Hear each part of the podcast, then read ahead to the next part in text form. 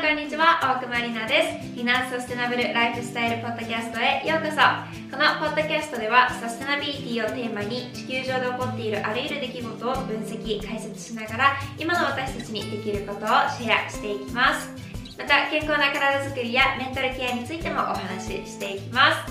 Hey guys, it's Rina and welcome to Rina's Sustainable Lifestyle Podcast. In this podcast, I am talking about sustainability based on what's happening on Earth and what we can do now. I'm also talking about body health and mental health. はい、ということで、ついにこのサステナビリティのポッドキャストが開始いたしました。このポッドキャストは Spotify の方で聞くことができるのと YouTube の方でも動画ありで見ることができます。今日はエピソード0ということで簡単に私の自己紹介と今後このポッドキャストでやっていくことそれから少し私がなぜサステナビリティに興味を持ったのかっていう背景もですね皆さんにお話ししていけたらいいなと思います。ぜひ通勤通学中や家事をやっている時など時間がある時にね耳だけ傾けていただければいいかなと思います。そしてこのポッドキャストはまず日本語で先に全部話します。そしたら日本語が終わったら同じ内容を今度は英語でも、えー話していきます。少しね私の英語力アップのためにと思って聞いてくださると嬉しいです。You can listen to my podcast on Spotify and YouTube with a video. Since today's episode is zero, I'm just gonna briefly introduce myself, what we're gonna do on this podcast, and I'll also talk about the background of why I got into the sustainability. So please feel free to listen to my podcast when you're commuting, doing household, or whenever your ears are available. First, I'm gonna speak in Japanese, and once I finish all of the today's episode, now I'm gonna move into the English. So non-Japanese speakers can also understand my podcast, and it's also helpful for me to improve my English. So stay tuned, guys.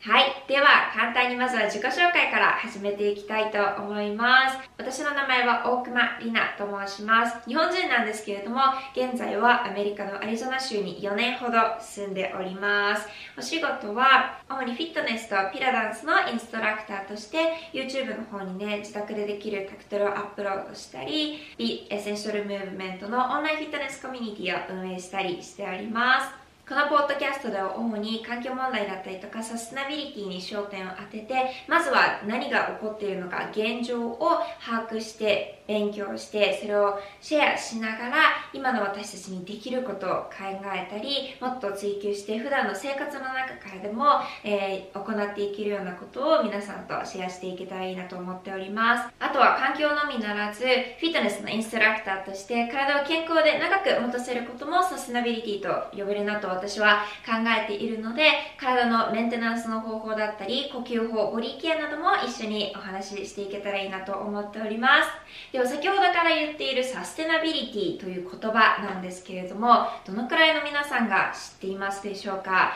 結構ねあのサステナビリティという言葉は普及もしてきているのでなんとなく聞いたことあるよとか意味も知ってるよって方も多いと思うんですけれどもまだいまいちね企業用語として、えー捉えている方も多いと思うので簡単にここで説明をしたいと思います。サステナビリティというのは日本語に直訳すると持続可能性という意味なんですけれどもこの言葉が用いられる意味としては要は今後何世代にもわたってこの地球上で自然環境また人間社会が良い状態でね継続していけるような空間を作っていこうというテーマの意味で用いられています。私がこのサステナビリティに興味を持った理由は実は本当にいろいろあっていきなりこうサステナビリティにバッと来たわけではなくっていくつかの日常生活の中でこうなんか興味があることとかふと疑問に思ったことが合わさってサステナビリティという風になりました。なんでそのサステナビリティに私がたどり着くまでに経験したきっかけとかをここで皆さんに、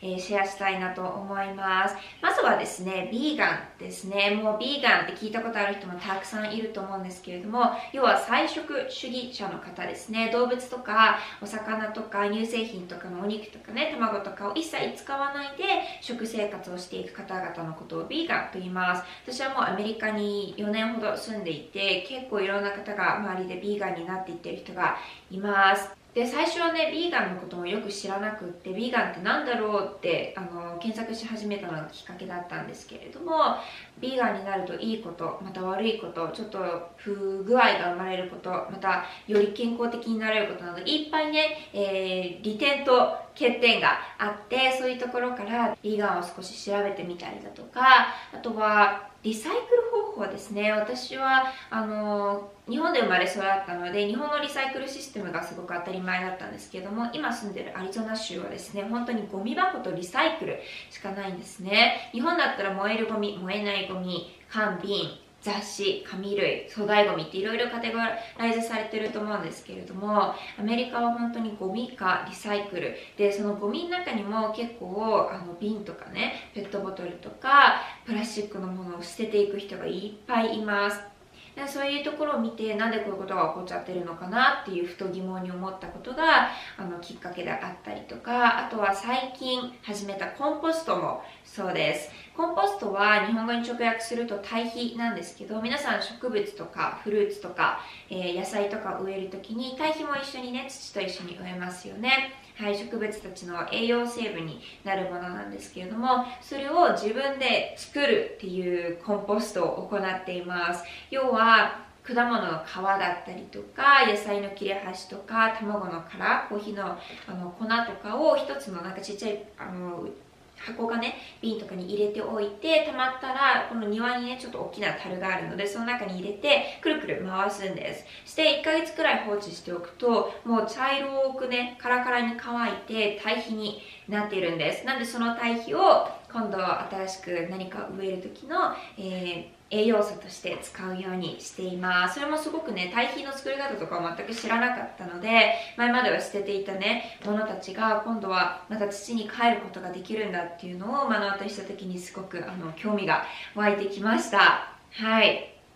あとはですねミニマリズムもそうですね。ミニマリズム？はい。えーと、私はアメリカに4年前に来た時に本当にスーツケース1個とバックバック1個で来たんですね。何にも荷物を必要最低限以外は持ってこなくてでそのままその荷物の量で半年ぐらい生活をしていました。まあ必要なね必要最低限のものはこっちで揃えましたけれどもあんまりこうあの物を買ったりとかはしないでいつでもまたパックしてどっかに行けるような感じで生活をしていました。でその時に気づいたのがあんまり物っていらないんじゃないかなって。確かにあの寝るためのね、まあ、布団だったりとか、えー、お風呂入るためのそういう日常製品っていうのは必要ですけれどもなんかそれ以外に持っているものっつったらなんか必要な必要なものっていうよりも欲しいものなんじゃないかなって気づき始めてから結構物を買うことに対してすごく考えるようになりました。2年前もねヨーロッパに3週間ぐらい旅をしたんですけれどもその時もキャリーオンの機内に持ち込めるスーツケースだけで3週間、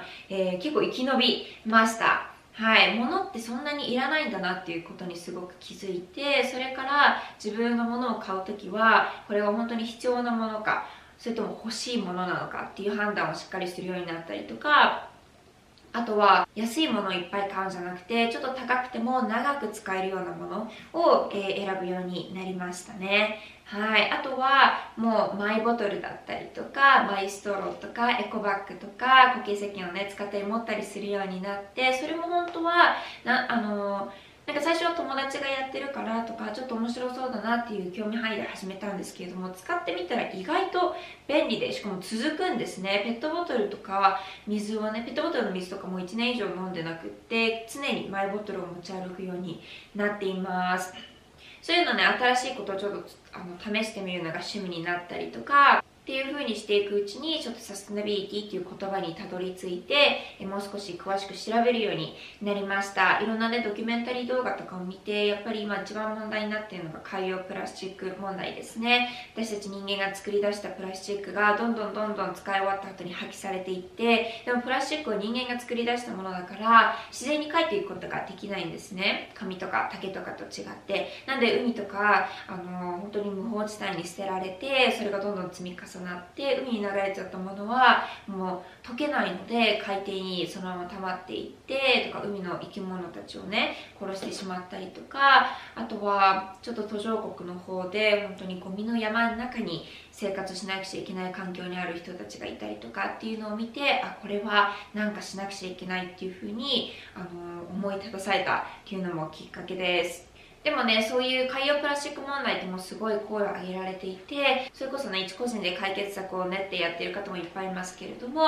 企業として海洋プラスチックを軽減させるための取り組みをされている企業方たちもいっぱいいます。私が一番知っているとこだとアディダスのスニーカーとかね。あとはいろんな服とかでも再生されたペットボトルとかリサイクルされた素材から作っているっていうところがすごくいっぱいあると思います。あとは自分の体に入ってくるものとか身につけてるものっていうのも実は環境だけじゃなくて自分の体にね害を及ぼしているものっていうのがあったりします。服とかも結構ちょっと害体にね害を引き起こす可能性があるケミカル化学製品で作られてるものがあったりだとかあとネイルですね。私ちょっと最近ハマってるんですけどネイルもあのー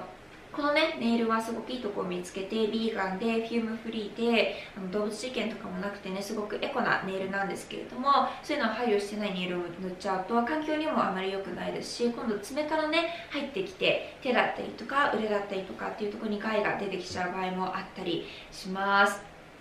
あとはシャンプーとか染め粉とか、はい、頭から頭皮に入ってくるものはすごく体全身に行き渡りやすいのでそういうどんなプロダクトを使うのかっていうのもすごく厳選するようになりました。そして私がここ最近最も大切だなと思っている呼吸もそうですね。呼吸は肺でしますけれども酸素を取り入れて二酸化二酸化炭素を私たちは出していますよね。その取り入れる酸素また空気が悪い悪かったり汚染されてたりするとすごく肺に負担がかかって健康に害が、えー、及んできてしまったりとかもします。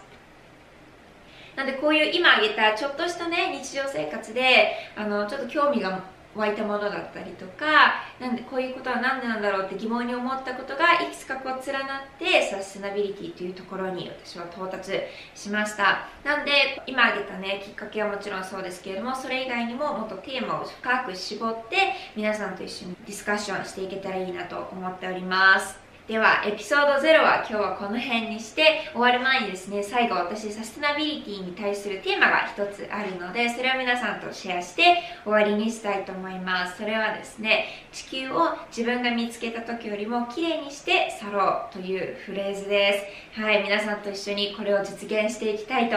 思います。そして次回はですね海洋プラスチック問題についてもう少し問題提起とその解決策また今私たちに何ができるのかっていうところから今私が使っているエコなねグッズなど日常生活に取り入れていけるもの、えー、方法などを、えー、エピソード1でシェアしていきたいと思います。では皆さん最後までご視聴ありがとうございました。このまま英語バージョンに立ちにしていきたいと思います。Alright, so finally I finished talking all of the episode 0 in Japanese and I'm ready to switch in English. Like I said in the beginning, since today is episode 0, I'm just gonna briefly talk about myself, what we're gonna do in this podcast, and I will introduce you guys a little bit of my background, the reason why I got into sustainability.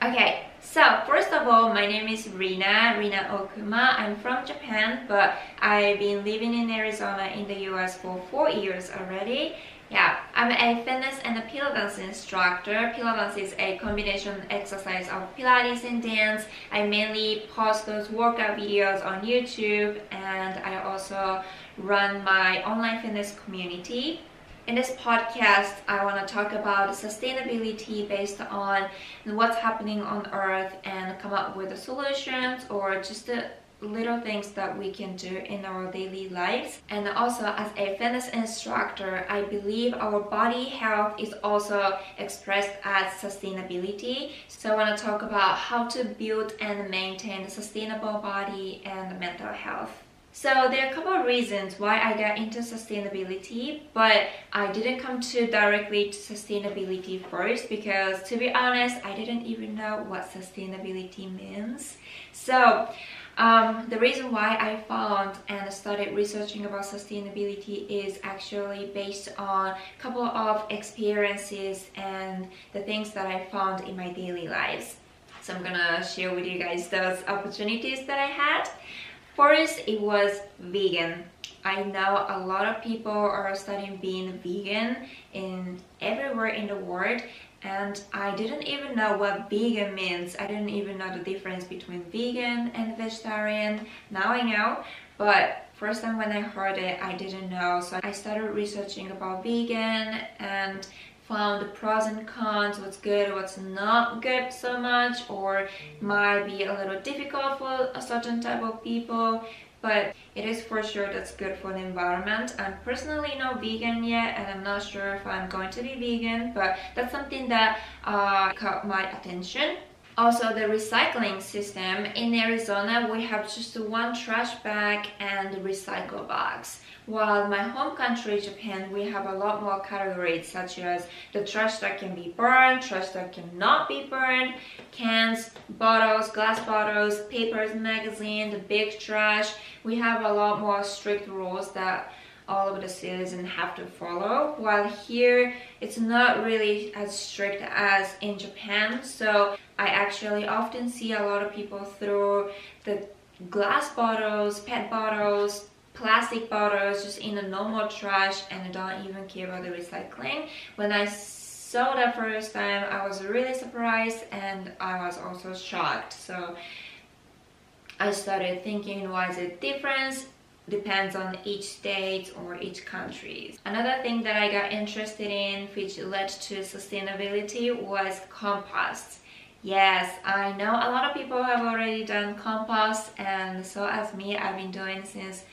yeah almost a year ago because one of my friends recommended me and I didn't even know how to do compost but I just researched and started collecting those skins and peels of fruits, vegetables, coffee grounds, eggshells and started piling it in a big box and outside. After a month I started seeing those are getting drying and turning to be brownish and now it's ready to use as a compost when I do the gardening and I'm so excited and to be honest I feel so treasure for those food leftovers. Also another thing is the minimalism. When I came to the US four years ago, I just brought one suitcase and one backpack that's it. I didn't bring any other stuffs. Of course i bought some like daily necessary stuff here but besides that i didn't really bring so much or i didn't even buy and i was living for like a half year and i realized that hmm, maybe i can live like that you know like I don't need so much stuff and it actually made me feel a lot more organized and clean and refreshed. So I started thinking about minimalism seriously. When I went to Europe two years ago I also took only one carry-on suitcase and survived for three weeks. That was also a great opportunity for me to start thinking about minimalism more seriously so now I stopped buying so much stuff and when I purchase something, I always ask myself, do I need this or do I want this? That's a huge difference. I also stopped buying so many cheap stuffs but focusing on more quality and durableness. Besides that, I started using my water bottle. I haven't drunk any